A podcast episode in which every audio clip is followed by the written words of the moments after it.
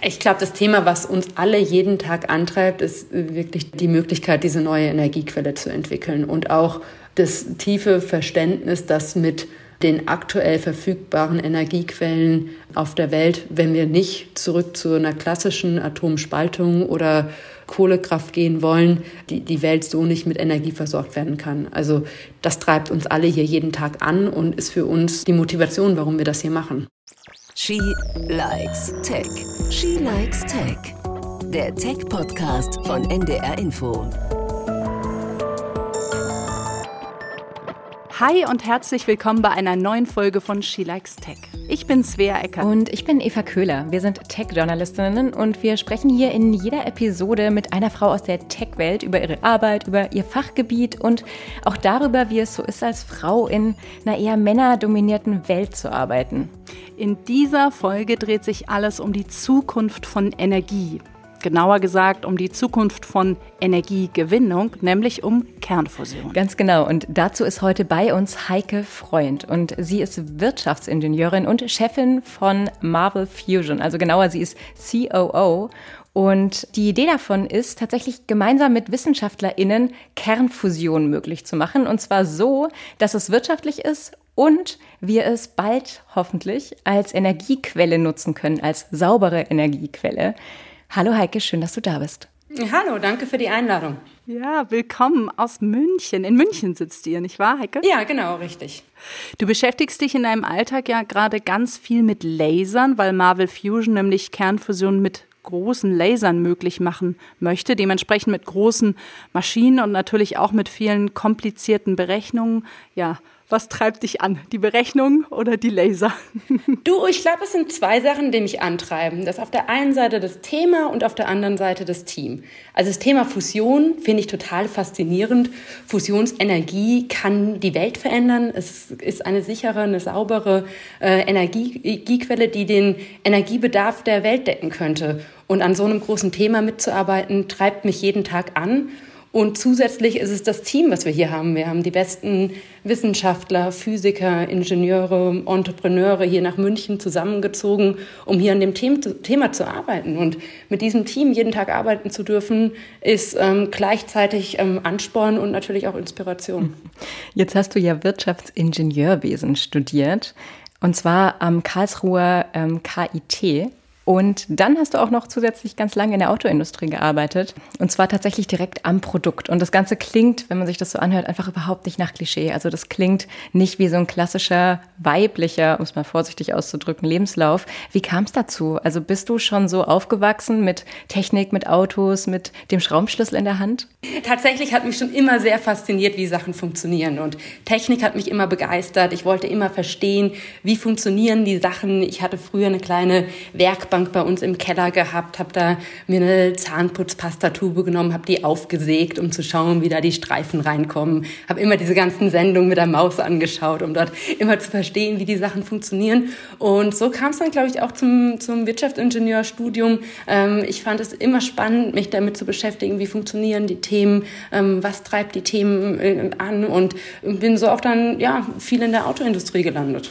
Du bist also zu Marvel Fusion ähm, 2020 ähm, erst gegangen und davor hast du aber viele Jahre auch als Beraterin gearbeitet. Du warst nämlich Partnerin bei McKinsey und du hast ja auch sehr viele Projekte im Ausland gemacht. Du warst ja wirklich in Pakistan, in den USA, also in, in einer Vielzahl von Ländern. Erstmal vielleicht ganz kurz, ähm, wie war das und was hast du da gemacht? Äh, das stimmt. Bei McKinsey habe ich in der Tat sehr international gearbeitet, habe der sehr viel gesehen, hatte die Möglichkeit gehabt, sehr international von China über Pakistan, USA, Brasilien in verschiedensten Ländern zu arbeiten mit ganz unterschiedlichen Klienten, meistens aus der Autoindustrie, aus dem Maschinenbau, aus der Hightech-Industrie, durfte da auch mit ganz unterschiedlichen Teams arbeiten. Und ich fand das extrem inspirierend, weil man da natürlich auch, auch ganz viel sehen konnte, viel mitnehmen konnte und ich glaube, eine der Kernthemen, die ich aus der Zeit mitgenommen habe, ist äh, das Thema Power of Teams. Also wirklich zu sehen, dass internationale Teams gut miteinander zusammenarbeiten, dass es wichtig ist, verschiedene Aspekte in ein Team reinzubringen, dass es gut ist, eine gute Balance zu haben zwischen Männern und Frauen und Ingenieuren und Wirtschaftswissenschaftlern und Leuten mit unterschiedlichen kulturellen Backgrounds und dass man damit am Ende meistens die beste Lösung hinbekommt. Jetzt hast du gerade schon gesagt, dass du vor allem Teamwork und ähm, auch Diversität irgendwie gelernt hast, Balance, Ausgleich. Was ich aber auch damit verbinde mit dem Beratungsunternehmen und diesem Tech-Fokus ist einfach auch eine Kommunikation mit sehr dominanten Persönlichkeiten. Also nicht nur Männern, sondern einfach vielen Menschen, die es schon auch gewohnt sind, dass sie Recht haben. Wie bist du damit umgegangen? Weil ganz oft ist es ja so, dass genau in solchen Runden Frauen einen wahnsinnig schweren Stand haben oder alternativ sich einfach selbst sehr schwer damit tun. Wie war das für dich? Wie bist du damit umgegangen? Das stimmt natürlich. So Situationen hat man, hat man immer. Und ich glaube, es sind so ein paar Themen, äh, wie man damit umgehen kann. Ich glaube, das eine ist schon das Thema Beharrlichkeit und dran zu bleiben und sich nicht abschütteln zu lassen. Das andere ist immer zu wissen, am Ende, alle kochen nur mit Wasser und jeder bringt am Ende irgendwo das Gleiche mit an den Tisch. Und, ähm, und ein bisschen natürlich schon auch Pick Your Battles. Also ich glaube, man muss nicht immer jeden Kampf bis zum Ende ähm, auskämpfen. Da kann man sich auch überlegen, wo lohnt es sich zu kämpfen, wo muss man dranbleiben und, ähm, und wo sagt man auch, okay, das ist vielleicht ein Kampf, den man mal nicht kämpfen muss.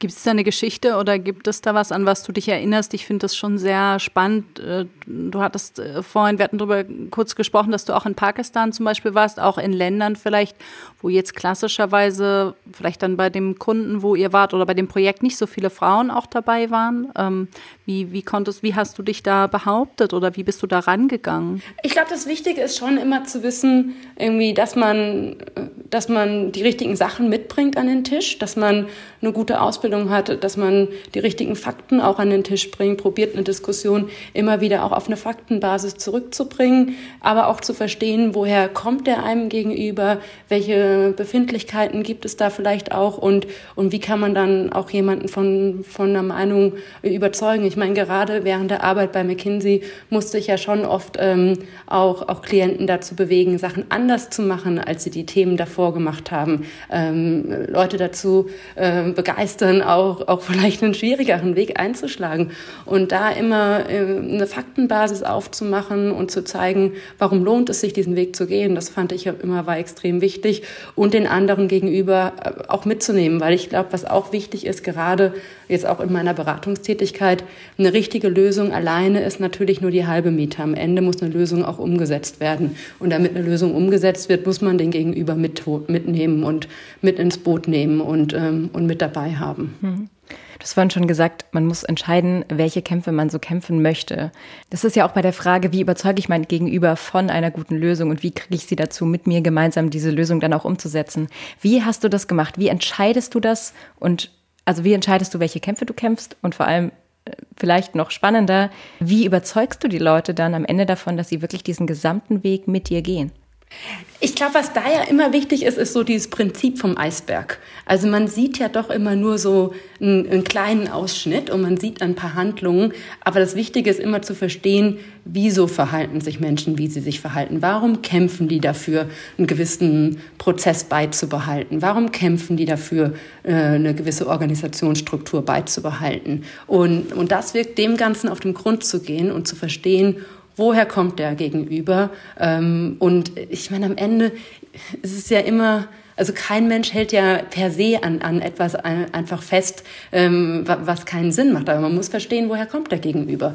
Und da finde ich immer dieses Bild vom Eisberg sehr, sehr gut, weil man, man sieht halt immer nur diesen kleinen Ausschnitt und, oder man hört nur diesen kleinen Ausschnitt und muss sich, finde ich, schon immer in den, in den Gegenüber hereinversetzen und verstehen, wo, woher kommt der. Ticken Frauen da anders als Männer? Das würde mich noch interessieren. Wird ja Frauen oft nachgesagt, dass Frauen ähm, sehr gerne netzwerken, ne? dass, dass, und dass Männer sehr gerne Hierarchien mögen und ähm, den Leitwolf und so. Also A, wie sind deine Erfahrungen? Und zum B, wie geht man dann damit um, wenn man vielleicht ähm, die einzige Frau ist? Vielleicht fange ich sogar mit B an und komme dann zu A. Also ich glaube, manchmal hat es ja auch einen Vorteil, die einzige Frau zu sein. Ich war in sehr vielen Meetings gewesen, in denen ich mit 10, 20, 30 Leuten war und man ist die einzige Frau dann bleibt man im Gedächtnis, dann bekommt man automatisch auch irgendwie seinen Redeanteil und seine und die Aufmerksamkeit. Das kann manchmal ja auch ein Vorteil sein, dass man zumindest nicht in Vergessenheit gerät. Und zu dem Thema ticken Frauen anders als Männer auf jeden Fall, aber es ticken auch Ingenieure anders als Wirtschaftswissenschaftler und es ticken auch ähm, es tickt auch ein Pakistani anders als ein Amerikaner und als ein Chinese. Also ich glaube, es ist immer extrem wichtig, einfach zu sehen, äh, es gibt ganz unterschiedliche Hintergründe an einem Tisch und ähm, am Ende muss man aber alle zusammenbringen. Und ich bin auch ganz stark davon überzeugt, dass äh, die drei mittelalten weißen Ingenieure aus Aachen oder Karlsruhe oder München werden nie die beste Lösung äh, entwickeln, sondern äh, es braucht die Diversität und es braucht die unterschiedlichen Backgrounds, um wirklich die beste Lösung zu bekommen. Sehr schön. Und dann sind wir eigentlich auch schon bei unserem Deep Dive angekommen, Heike. Du hast ja ein sehr geiles Thema im Gepäck, nämlich das Thema Kernfusion. Ich würde auch sagen, lass uns einmal da reingehen. Ich musste, als wir uns das Thema, also als Eva und ich uns dieses Thema gewünscht haben, da haben wir natürlich so ein kleines Brainstorming gemacht und haben uns irgendwie überlegt, dass Kernfusion wird ja immer so ein bisschen mystifiziert, einfach weil viele dann erstmal an die Sonne denken oder auch natürlich an die Sterne und die Entstehung von Sternen. Und eigentlich macht das aber im Prinzip gar nicht so Sinn, sich das so im Großen anzuschauen, sondern eigentlich muss man ins ganz Kleine gehen. Ja, genau, das habe ich dann nämlich auch gelernt. Eigentlich muss man direkt auf die atomare Ebene gehen, nämlich Kernfusion ist, wenn zwei Kerne, also zwei Atomkerne miteinander verschmelzen. Das heißt, wenn wir uns jetzt noch mal so grob an den Physik- oder auch den Chemieunterricht erinnern, dann ist es ja so, dass Atomkerne tatsächlich unter anderem mit einer positiven Ladung versehen sind. Und deswegen wollen die eigentlich gar nicht miteinander verschmelzen. Also die wollen voneinander getrennt sein. Und dieses Problem wird aber bei der Kernfusion eben versucht zu umgehen. Ja, es wird eigentlich ähm, ausgenutzt oder möglich gemacht, weil bei einer Kernfusion ähm, verschmelzen zwei Atomkerne miteinander. Und das, und das Faszinierende ist, dass genau bei dieser Verschmelzung dann ähm, Energie freigesetzt wird. Und die Idee ist jetzt, ähm, das auszunutzen. Und die große Herausforderung, der Knackpunkt ist, ist, dass weil die ja gar nicht miteinander verschmelzen wollen. Braucht man sehr viel Energie. Ja, genau, muss man vorher richtig viel Energie reinstecken. Und ähm, am Ende ist natürlich dann der Trick, dass mehr rauskommt, als man reingesteckt hat. Sonst lohnt sich ja nicht. Genau. Und wenn ich das jetzt alles richtig verstanden habe, dann ist Kernfusion im Endeffekt eigentlich nur eine andere Art der Kernenergie. Also das heißt, es ist ja tatsächlich Atomenergie, hat aber diese ganzen lästigen Nebenwirkungen nicht. Also wenn es schief geht. Das heißt kein Tod, keine Zerstörung, keine Unbe Unbewohnbarkeit ganzer Regionen, wenn irgendwo was schief geht, sondern es ist eben sauber, sicher und so der heilige Gral. Stimmt das, Heike, oder ist das jetzt so eine wirklich sehr vereinfachte Version eines sehr, sehr, sehr komplizierten physikalischen Vorgangs? Nee, im Grunde genommen stimmt das. Also ihr habt das schon sehr gut zusammengefasst. Also die Grundidee bei der Fusion ist tatsächlich, äh, zwei Kerne miteinander zu fusionieren. Und wie ihr auch schon gesagt habt, sind die Kerne positiv geladen. Das heißt, die stoßen sich erstmal ab. Und das heißt, ich muss sie irgendwie dazu bekommen, miteinander zu fusionieren. Und bei der Fusion, wenn sie dann erfolgt ist, kommen, also treten aber enorm große äh, Energiemengen auf, die dann freigesetzt werden. Und von dem her ist dann Kernenergie eine saubere, sichere und zuverlässige ähm, Energiequelle mit der Fusion. Und ähm, wie du auch gesagt hast, ist, hast bei der Wahl des richtigen Treibstoffes hat man an der Stelle dann auch äh, keinen radioaktiven Abfall, man hat kein Sicherheitsrisiko und von dem her könnte das tatsächlich eine sehr wichtige Energiequelle für den äh, Energiemix der Zukunft sein. Ähm, jetzt wollt ihr bei Marvel Fusion diese Energieform wirtschaftlich machen. Das hatten wir vorhin schon angesprochen. Ne? Da gibt es eben genau diesen äh, Knackpunkt, ähm, dass es eben am Ende mehr raus, Energie rauskommen muss, als man reinsteckt. Und ich will sozusagen noch mal einen Schritt zurückgehen. Es muss ja erstmal funktionieren. Ja, also man muss ja erstmal diese beiden Kerne dazu bringen, zu verschmelzen. Und deswegen tatsächlich erstmal die ganz platte Frage, ähm, woran arbeitet ihr gerade? Wie wollt ihr das möglich machen? Genau, das ist eine sehr gute Frage. Und zwar gibt es in der Kernfusion die eher traditionelleren Ansätze, die magnetbasiert sind. Da probiert man über sehr große Magneten die äh, zwei Atomkerne äh, zur Fusion ähm, anzuregen, durch sehr hohe Temperaturen, durch sehr starke Felder, quasi die, die Kerne so nah aneinander zu bekommen, dass sie fusionieren. Das prominenteste Beispiel hierzu ist wahrscheinlich ITER im Süden von Frankreich. Ähm, haben vielleicht schon, schon einige von gehört von dem großen internationalen Projekt. Und das ist ein Vorhaben, was auch schon seit, seit einigen Jahren dort, ähm, dort am Laufen ist. Und unser Ansatz unterscheidet sich von diesem Ansatz aber noch relativ signifikant, da wir nicht mit Magneten arbeiten, wie man es in diesen traditionelleren Ansätzen macht, sondern wir arbeiten mit sehr kurz gepulsten, sehr intensiven Lasern. Ähm, und diese Laser regen in unserem Fall dann ähm, den, den Treibstoff, der in einem kleinen Pellet ist, auf den wir mit dem, mit dem Laser schießen, zur Fusion an. Und das Spannende an unserem Ansatz ist, dass die Idee dahinter, die ist nicht neu, die ist sicherlich aus den, aus den 70er Jahren, ähm, da, das so umzusetzen. Aber die Laser, die gibt es erst seit einigen Jahren. Ähm, und zwar sind das sogenannte CPA-Laser, die wir, oder die Technologie dahinter, die wir da einsetzen. Und ähm, dafür gab es 2018 einen Physik-Nobelpreis. Und ähm, das ist im Endeffekt die Basis, auf der unser, unser Ansatz auch funktioniert. Ich würde sagen, das war jetzt so der Grundkurs in Schnellformat, einmal laserinduzierte Kernfusion. Ähm, lass uns noch mal ein bisschen abschichten und das versuchen, noch mal so Schritt für Schritt hm, noch mal vielleicht einfacher zu erklären. Also Laser, erstmal Laser. Ja, die meisten wissen erstmal, was ein Laser ist. Ich war mal tatsächlich in ähm, Stanford beim SLAC. Das ist so ein Riesenlaser. Da muss ich ehrlich sagen, ich wusste gar nicht, wie groß die Dinger sein können. Es gibt nämlich Laser, die sind quasi ja hunderte Meter lang und dann wird eben ein, eine extrem starke Lichtquelle erzeugt, ja, kann man das so sagen? Genau, so kann man es sagen. Und auch ehrlicherweise vor zwei Jahren wusste ich auch noch nicht, wie groß solche Laser sein können. Dann war ich an der National Ignition Facility in den USA, was wahrscheinlich die größte Laseranlage der Welt ist. Und die ist so groß wie drei Fußballfelder. Von dem her danach hat man dann doch mal, das ist natürlich, ich glaube, es sind dort, äh, äh, es sind etliche Laserbeams, die, da man, die man dort hat. Ähm, und, Laserbeam, äh, ne? Laserstrahlen. mhm. Laserstrahlen, genau, Entschuldigung. Ähm, also es sind etliche Laser dort und ähm, am, am Ende jeder einzelne Laser ist wahrscheinlich 40, 50 Meter lang. Und die haben dort knapp 200 Laser ähm, zu, zusammengekoppelt dann in, in ein, für eine Kammer. Und ähm, von dem her, ja, solche Laseranlagen können dann ex, extrem groß sein. Und auch so ein Kraftwerk, wie wir es planen, hätte am Ende die Größe von ungefähr einem Fußballfeld. Genau, das heißt, es liegt auf einer ganz hohen Intensität, ne? Ganz hohe Intensität und vor allem sehr kurz gepulst. Wir sind hier im Femtosekundenbereich unterwegs und um das vielleicht mal sich zu ähm, ein bisschen zu visualisieren, das Licht braucht ja eine Sekunde von hier bis zum Mond und in einer Femtosekunde kommt das Licht gerade erstmal durch einen Teil von deinem Haar durch. Also von dem her, das ist ähm, also ein äh, noch kleiner als ein Milliardenstel von, von einer Sekunde. Hm.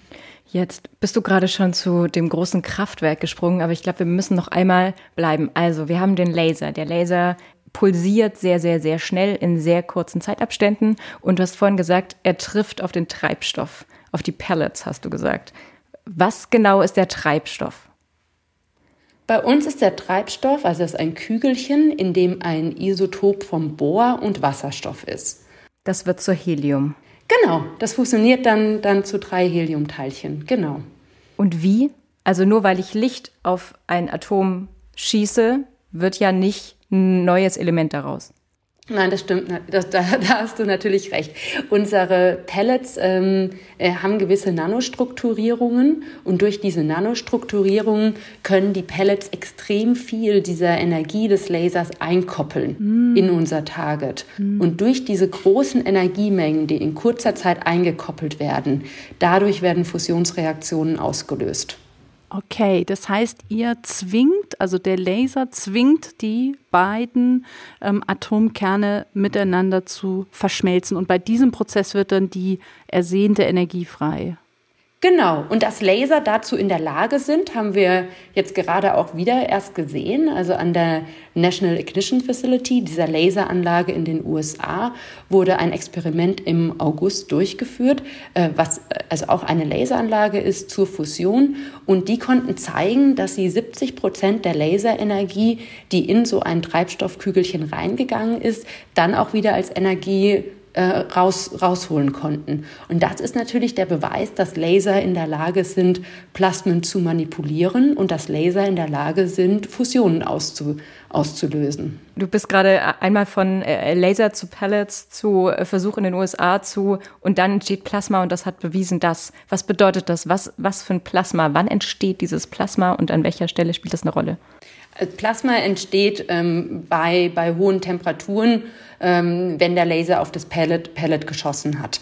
Äh, dann entsteht ein Plasma und das Plasma ist wichtig, weil in einem Plasma die ähm, Elektronen, die normalerweise fix um den, um den Kern äh, gebunden sind, dann in dem, in dem Plasma gelöst sind. Das ist ein wichtiger Schritt, damit dann eine Fusion ähm, ein, eintreten kann danach und die beiden Kerne dann wirklich von zwei Atomen auch miteinander verschmelzen können. Sehr gut, dann lass uns mal, ich reibe mir schon die Hände für die Praxis. Wir haben jetzt erstmal darüber gesprochen, wie das theoretisch funktioniert. Aber Heike, ihr seid ja mit Anlagen im Gespräch, die, die solche Laser haben, die man dann gegebenenfalls aufrüsten kann. Ähm, ihr hattet auch mal überlegt, einen eigenen Laser zu bauen. Einmal, sage ich mal, Butter bei the Fische. Äh, wie wollt ihr das umsetzen oder wie wird sowas umgesetzt? Also sehr gute Frage. Also tatsächlich ist es so, dass wir ähm, wir haben sehr umfangreiche Simulationen durchgeführt, Berechnungen durchgeführt und sehen da, äh, dass wir da einen sehr vielversprechenden Ansatz haben. Jetzt ist es so, dass keine einzige Laseranlage auf der Welt genau die Parameter erfüllt, die wir in unseren Simulationen sehen. Weil im Endeffekt ist es ja immer bei so einem Thema, man hat es erst einmal in der Theorie gezeigt, dann möchte man es experimentell validieren und dann kann man es großindustriell umsetzen. Und um es experimentell validieren zu können, brauchen wir Laser Laseranlagen. Und da jetzt keine Laseranlage komplett unsere Parameter erfüllt, machen wir momentan ähm, Experimente trotzdem an diesen Anlagen, wissend, dass immer nur ein Parameter passt und ein paar andere Parameter vielleicht nicht. Ähm, aber hatten jetzt auch Experimente in Japan gemacht, haben Experimente in den USA gemacht an bestehenden Laseranlagen. Ähm, der nächste wichtige Schritt für uns ist dann, ähm, jetzt Laseranlagen uns zu schaffen, die noch besser auf unsere Parameter passen. Hier schauen wir momentan mit bestehenden Laseranlagen, welche Anlagen könnten wir vielleicht aufrüsten. Aufrüsten hört sich jetzt vielleicht auch erstmal noch sehr äh, komplex an, aber da geht es darum, neue Spiegel einzubauen, bessere Kristalle einzubauen, bessere Diagnostiken einzubauen, um so einen Laser zu bekommen, der noch näher an äh, unsere Parameter erfüllt. Und dann werden wir aber in dem Schritt danach auch eine eigene ähm, Demonstrationsanlage bauen wollen mit einem eigenen Laser um dann einmal im Kleinen zu beweisen, dass alles funktioniert, bevor man dann in den Bau einer großen Anlage gehen würde, also eines Kraftwerks gehen würde. Aber das heißt, ich finde, das ist ja auch ein elementarer Teil gerade, den du beschrieben hast. Ne? Das bedeutet, ihr seid eben momentan ein wissenschaftliches Start-up. Also ihr seid noch nicht bei dem Punkt, an dem man sagen kann, yay, es funktioniert schon alles, sondern ihr erschafft gerade eine neue Form der Energiegewinnung auf eine Art und Weise, bei der ihr noch herausfinden müsst, ob es exakt so auch funktioniert, wie ihr euch das vorstellt, richtig?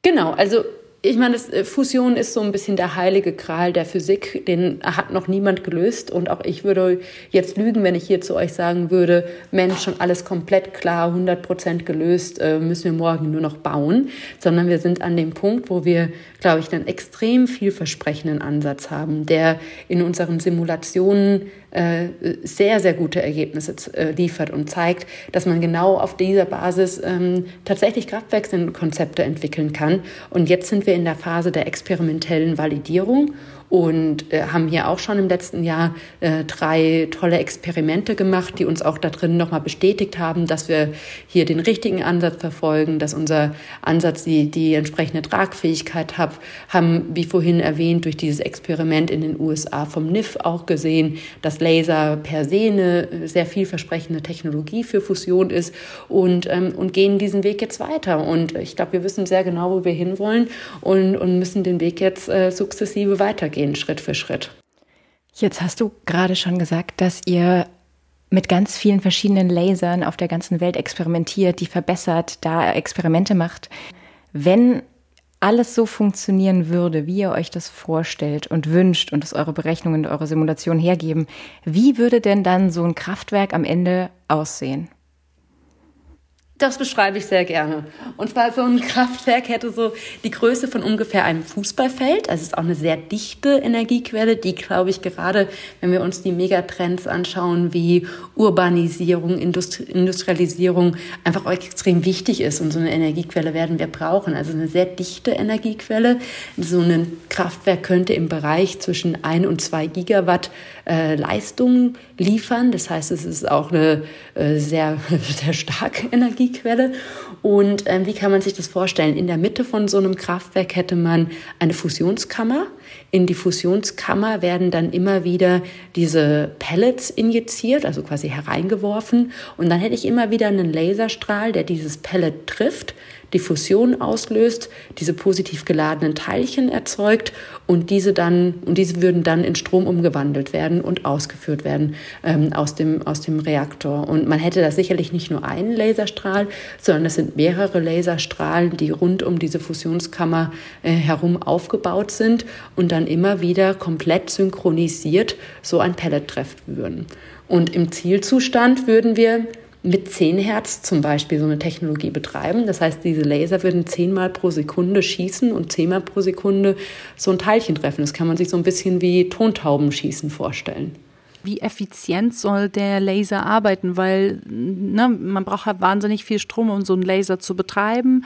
Am Ende geht natürlich auch wieder Energie bei der Umwandlung verloren. Jetzt nicht so viel, hast du vorhin schon gesagt, mhm. aber was ist so das Ziel? Ich habe bei ITER mal gelesen, die wollten, das große, hehre Ziel war, zehnmal so viel Energie zu erzeugen, wie man reinsteckt und davon ist man aber noch, sag ich mal, meilenweit entfernt. Ähm, wie ist da, ja, wie, wie sind da eure Berechnungen?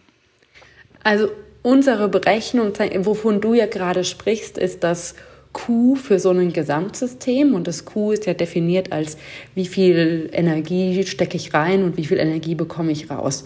Und wir glauben sogar, dass man am Ende einen Q von 30 bis 50 erreichen muss, um, um kommerzielle Fusionskraftwerke zu, zu betreiben. Also ich am Ende 30 bis 50 mal mehr Energie rausbekomme, als ich vorne reinstecke, weil ich natürlich auch einen Laser betreiben muss, das komplette Kraftwerk betreiben muss und ich natürlich auch den Anspruch haben muss, am Ende den Strom auch zu wettbewerbsfähigen Preisen anbieten zu können. Also ein großer Meilenstein ist immer einen Q von 1 zu beweisen, also zu zeigen, man bekommt erst erstmal mehr Energie raus, als man vorne reingesteckt hat und danach das Ganze dann sukzessive zu skalieren, um dann in diese Bereiche von Q30 oder Q50 zu kommen.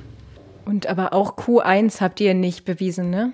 Noch niemand auf der Welt hat Faktor 1 bewiesen. Und da gibt es auch verschiedenste Definitionen vom Q, ob man sich das äh, nur anschaut, wie viel Plasma reingeht und rauskommt oder auf das Gesamtsystem bezogen. Also da gibt es verschiedenste Definitionen, aber äh, ein Q von 1, das wirklich dann einen Net Even darstellen würde, das wurde noch von niemandem bewiesen auf der Welt. Wir haben einen sehr klaren Weg dahin und wissen, welche Schritte wir dahin gehen müssen, aber bewiesen hat das heute noch niemand auf der Welt.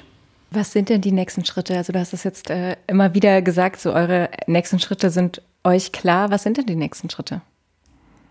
Also die nächsten Schritte würde ich auf drei Bereiche aufteilen. Das eine ist wirklich experimentelle Validierung, also verschiedene Experimente zu machen, zu wissen, man hat nie den perfekten Laser, aber auch an nicht perfekten Lasern kann man sehr viel nachweisen. Äh, der zweite Schritt ist weiter Simulationen durchzuführen, Simulationen, die so komplex sind, dass sie auf Supercomputern äh, laufen müssen und in diesen Simulationen äh, noch besser äh, diesen äh, äh, zu verstehen, was alles während dieser dieser Fusion abläuft.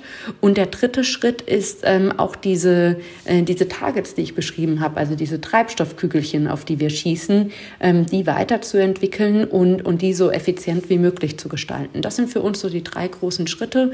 Und ähm, parallel dazu machen wir uns aber auch schon mit industriellen Partnern momentan viele Gedanken dazu, wie so ein Kraftwerk in der Zukunft aussehen kann, wie ein Reaktor gestaltet werden muss, wie wie ähm, die, die Energie, die erzeugt wird, dann auch in Strom umgewandelt werden kann, ähm, wie man so einen Laser äh, ähm, aufbauen würde. Und hierzu sprechen wir auch schon mit vielen industriellen Partnern gerade. Hm.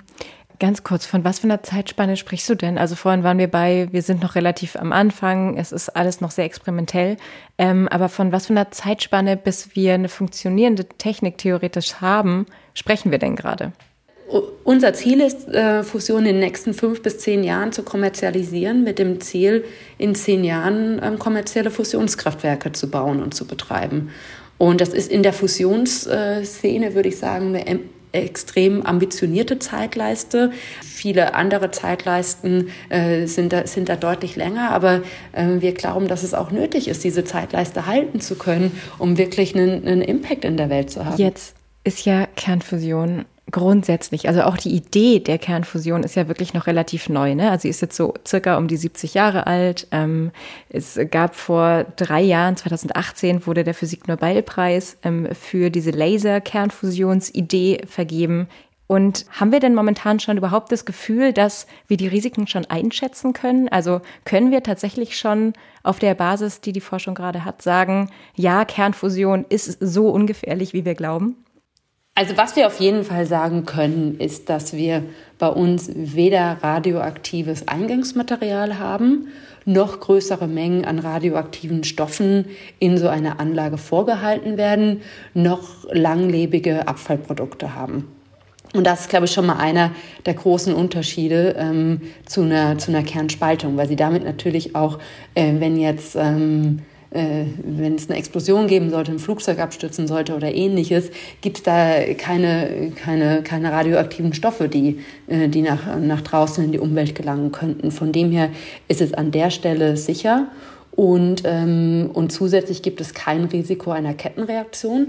Und, ähm, ähm, und die, die Laser per se können natürlich auch zu jedem Zeitpunkt und immer gestoppt werden. Und damit sind schon mal diese Kern- sag ich mal, Herausforderungen, die man bei der klassischen Kernspaltung hat und auch die Sicherheitsrisiken, die man bei der Kernspaltung hat, können in dem Maße gar nicht bei einer, oder nicht nur in dem Maße, sie können überhaupt nicht bei einer Kernfusion äh, eintreten. Wir haben jetzt gerade schon wahnsinnig viel über die Wissenschaft hinter eurem äh, Startup gesprochen. Wir haben aber noch gar nicht darüber gesprochen, woher ihr eigentlich euer Geld findet, wie ihr das Ganze finanziert und wie das alles funktioniert. Das Ganze ist natürlich wahnsinnig teuer. Ne? Also sozusagen und und und das ist wegen, wegen finde ich das natürlich die super spannende Frage, ähm, wie finanziert ihr das und äh, das ist ja auch ein Teil deiner Arbeit, diese Gelder zu ähm, bekommen.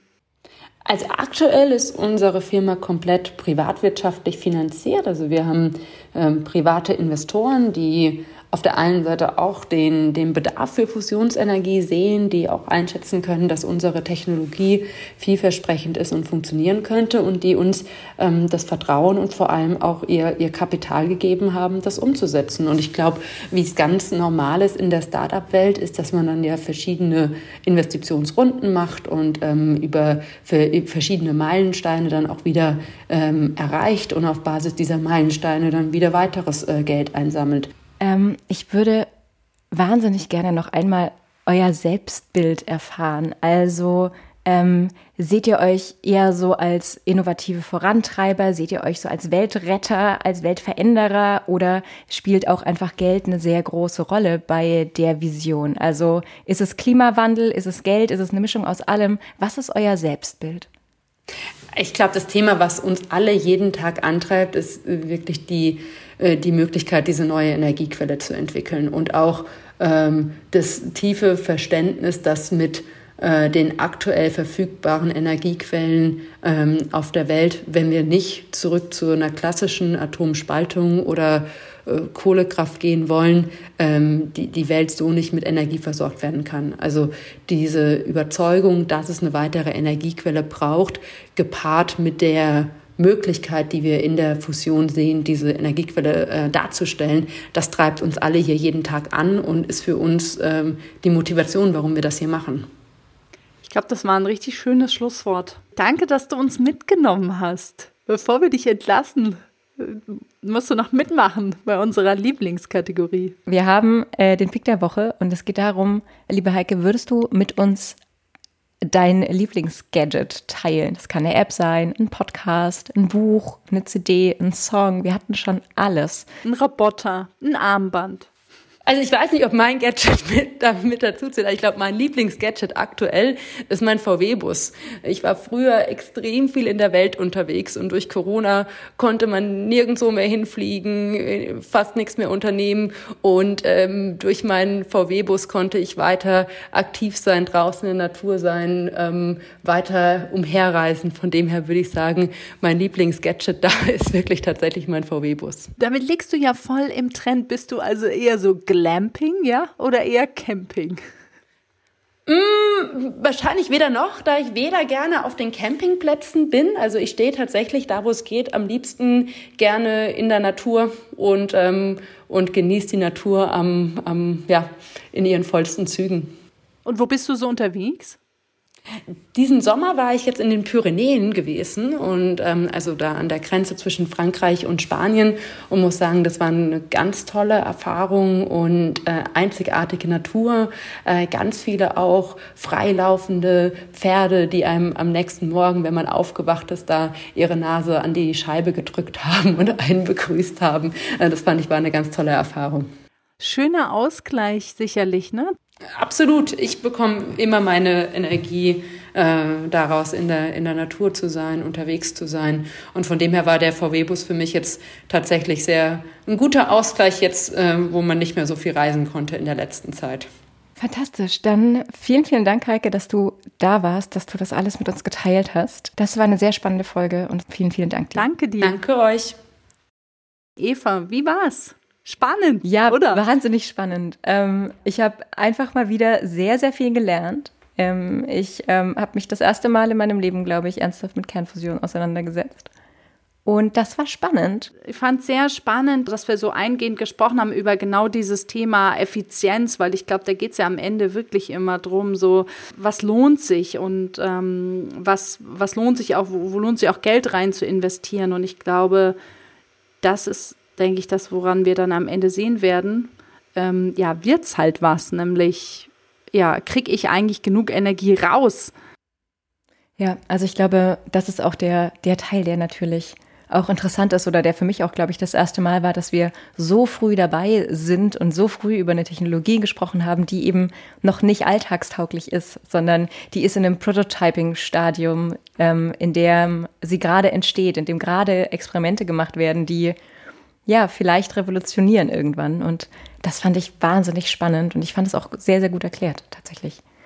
Ja, und auch irgendwie dieses Gefühl ähm, zu haben, also da dabei zu sein. Ne? Ich denke, das ist ja das, was so am Ende nochmal so deutlich geworden ist, dass sie das macht, weil sie dann bei etwas dabei sein kann, was vielleicht dieses ganze Riesenthema Energieerzeugung ähm, revolutioniert. Und ich glaube, das ist natürlich ein großer Treiber. Ja, genau. Oder ein Grundstein dafür legt. Also wahnsinnig schön.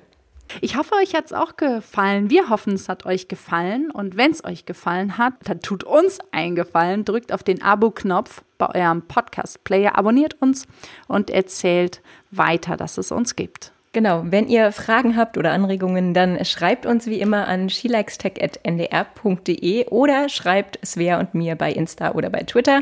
Bei Facebook findet ihr uns nicht. Das war's für heute. Das war wahnsinnig schön, dass ihr da gewesen seid.